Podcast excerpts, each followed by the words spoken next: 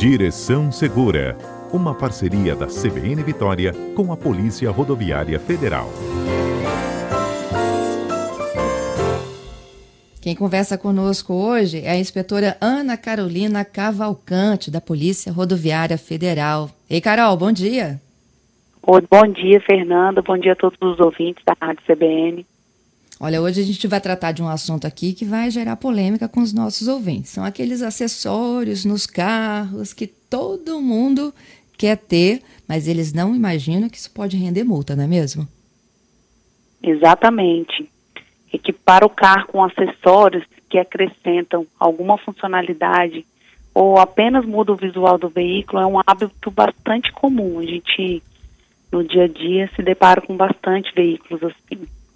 Porém, algum desses veículos ou desses itens são proibidos ou permitidos, mas possuem algumas restrições. Portanto, eles precisam estar de acordo com o que diz a legislação de trânsito. Isso, a, aí, maioria a gente tem uma lista deles, né? Justamente, a maioria dos acessórios aqui que eu vou citar, eles utilizados, né, se utilizados fora das especificações autorizadas ou vetadas rende um preju muito prejuízo e dor de cabeça. A maioria dos casos, no, na maioria dos casos, essas práticas são tipificadas como infrações graves. Então gera cinco pontos na CNH, multa, né? E a retenção do veículo até a regularização. Ok, vamos tratar então deles. Eu vou falar de um que eu acho que quando a gente escolheu o tema não constava, mas é o escapamento da motocicleta e de veículos, principalmente motocicletas. Muitos motociclistas eles trocam, né, o escapamento, colocam escapamentos cromados ou escapamentos que tem mais barulho, né? E aí é, é importante falar para os ouvintes que a descarga do, do veículo, da moto, é um dos itens mais delicados do veículo. Isso porque a política de emissão de poluentes e ruídos no Brasil ela é muitas vezes até mais severa que de outros países. E uhum. além disso, a alteração desses componentes afeta na, meta, na mecânica do veículo. Dependendo da qualidade da descarga comprada, o condutor pode colocar em risco a sua saúde. O escapamento cromado, por exemplo, tem uma tendência de aumento na temperatura, podendo causar inclusive queimaduras no caso de motocicletas. Outra questão que a gente pode considerar é que o aumento de, do ruído não está ligado ao aumento da performance da moto.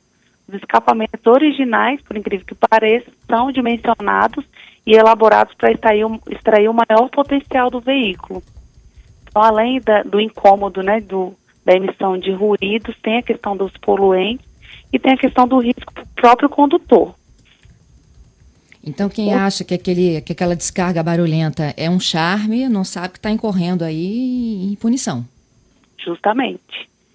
Se a PRF, né, ou outro órgão fiscalizador de trânsito abordar um veículo que te, esteja com esse equipamento alterado, sem autorização, né, sem constar na documentação e sem autorização que não vem original de fábrica, esse veículo vai ser retido ou a gente, a gente até, na maioria das vezes, realiza a liberação do veículo, porém a gente coloca uma restrição no documento.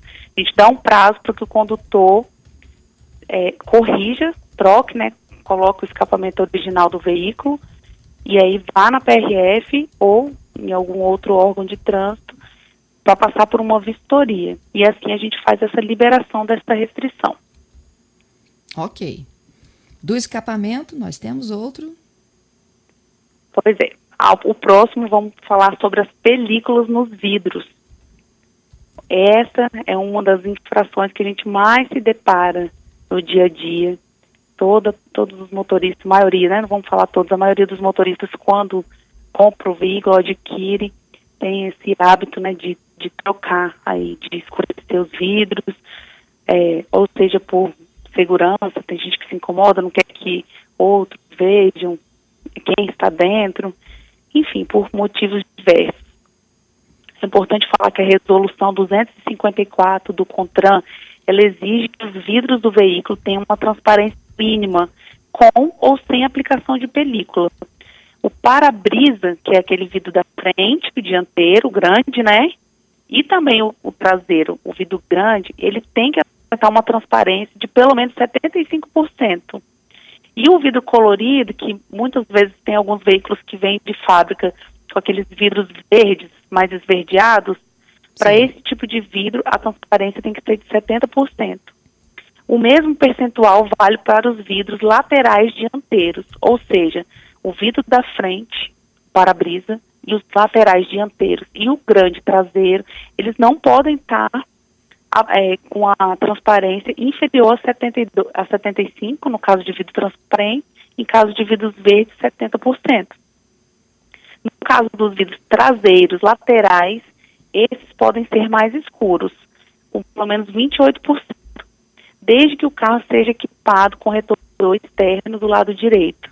Esse percentual deve obrigatoriamente estar gravado em cada película. Então, quando o motorista, o proprietário do veículo, coloca a, a película, tem que constar o nível de transparência que, que tem na, a colocar essa veículo, essa película, que é chamado de, de também que vem um carimbo, né, da marca, vem um carimbo do Inmetro e a gente costuma chamar de chancela. Com base é, nessa e, marcação. E vocês vocês têm um aparelhinho, não tem, Carol, que mede essa intensidade? Justamente. Isso, vou falar dele agora. Com base nessa marcação, a gente, na abordagem, a gente olha essas, essas marcações, mas além disso, a gente usa um medidor de transmitância luminosa, ele chama luxímetro, o aparelho. E esse aparelho, ele, ele detecta o nível de transparência, de luminosidade do vidro. Caso o agente trânsito verificar que não esteja dentro dessas regras contidas nessa resolução 254 do, do CONTRAN, o veículo vai ser retido, o motorista vai ter que corrigir, ou seja, ah, vai, vai ter que tirar a película, a gente dá o prazo para ele apresentar o veículo, prazo de 5, 7, dependendo do, do, do que esteja ocorrendo. Agora na pandemia a gente está até dando um prazo um pouquinho maior, porque às vezes está fechado, ou tem muita procura, o comércio, quando não estava funcionando direitinho, a gente estava dando um prazo maior, mas a gente coloca essa restrição no veículo e ela só é retirada após sanar essas inconsistências, que nesse caso que a gente está falando agora é da película, né? É, ele volta, Carol, no posto onde ele foi notificado para mostrar que ele retirou? Sim, se foi a PRF que abordou o motorista, ele pode procurar qualquer posto da polícia, porque essa restrição está no documento, no sistema, né? Então ele uhum. pode apresentar o veículo em qualquer unidade da Polícia Rodoviária Federal, o policial vai fazer a vistoria, ver se ele regularizou a situação do veículo e liberar essa restrição do documento dele. Lembrando também que o uso da película é infração grave, que prevê a retenção para regularização. Ok.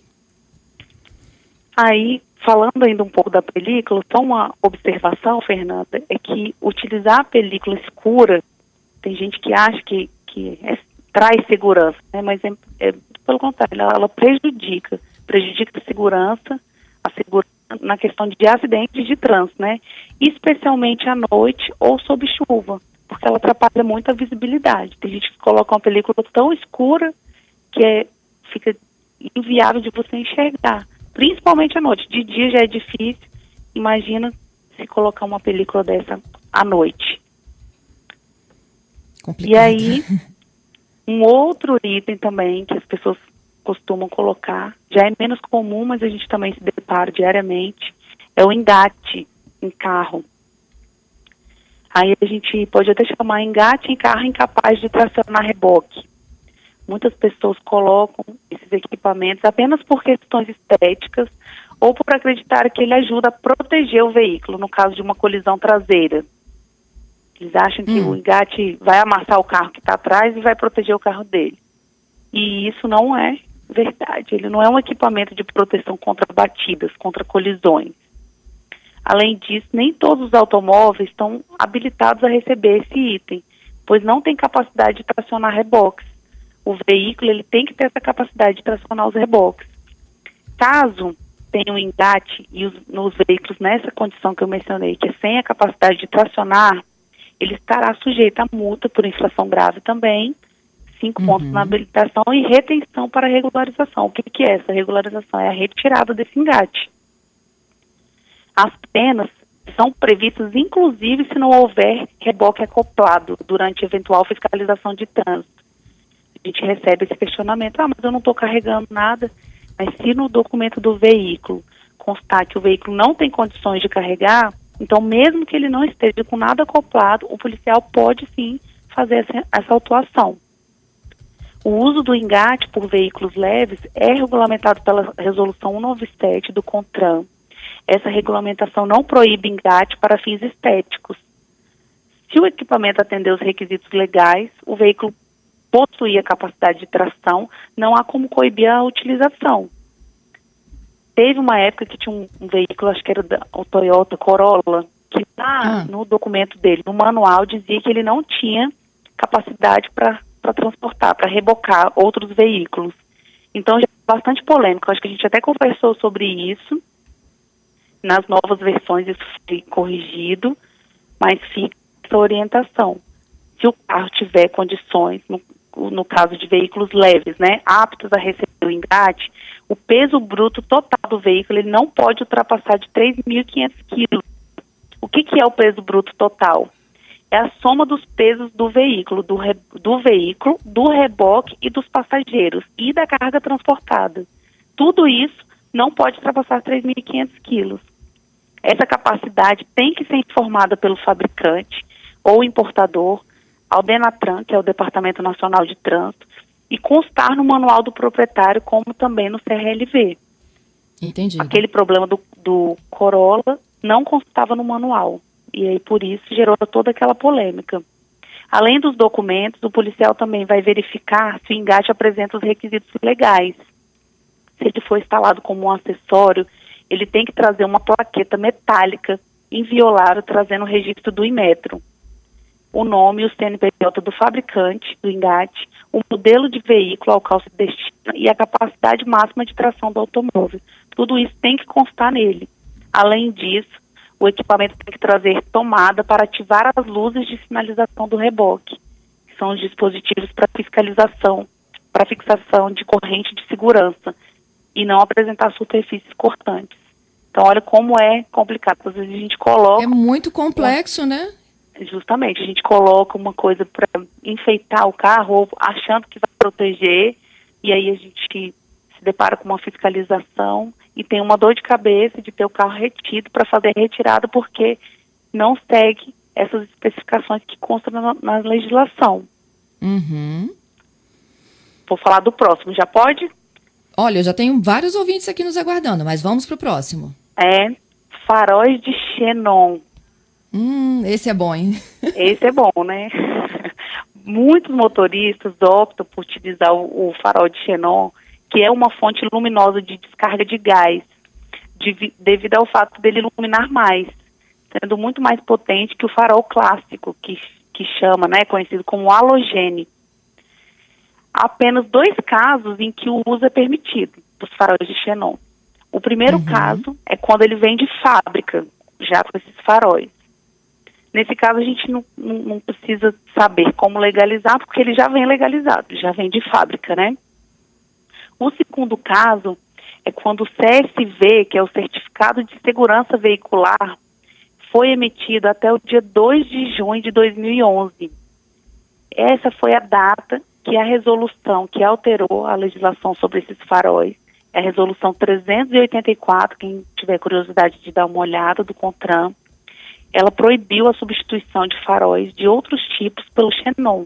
Então, nessa resolução, é proibido, depois dessa data, 2 de junho de 2011, de substituir os faróis originais do carro por faróis de xenon.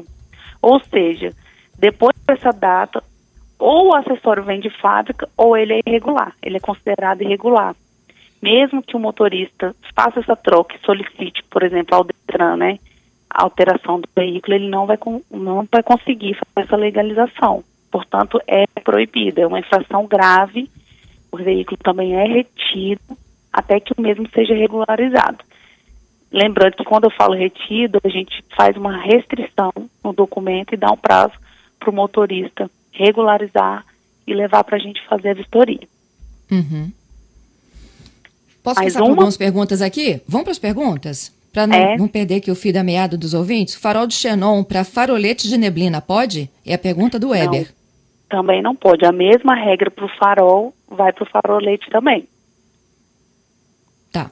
É... Bagageiro para bicicletas, pode? Pode, é, é permitido, ele tem que estar tá fixado, acoplado direitinho, a bicicleta tem que estar tá preso, mas o bagageiro não tem problema não. Uhum. Gilmar pergunta se a película tiver apenas 2% abaixo do permitido, tem tolerância? Não, não tem tolerância. A película é, a pergunta... é, aquela, aquele percentual que consta na resolução 254 do CONTRAN.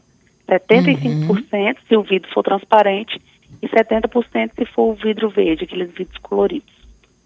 Entendido. Tem uma outra aqui também sobre a lâmpada halógena por LED. Pode trocar? Rogério. Então, o, o, a lâmpada halogênea, que é, é, o farol comum, por que, que você vai trocar farol que vem de fábrica? Sim. No, no é, caso do é a história farol, da beleza, né? Justamente. Na, no caso do farol, ele não pode ser trocado.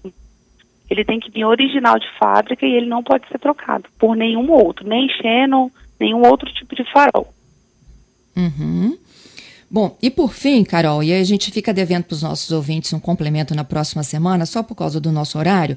Tenho três ouvintes aqui me perguntando a quem cabe fiscalizar esse barulho das motocicletas, dos escapamentos. Todos os órgãos de trânsito, né? Agentes de trânsito, a PRF, a Polícia Militar de Trânsito Rodoviário, Batalhão de Trânsito, Guarda Municipal, todos os, os, os órgãos de segurança que realizam a fiscalização de trânsito dentro da cidade ou nas rodovias federais, que é o caso da PRF, são responsáveis por essa fiscalização. Do mesmo jeito que a gente fiscaliza o veículo, pede documento, habilitação, a gente tem que fazer uma inspeção no veículo e verificar se tem algum equipamento que foi alterado.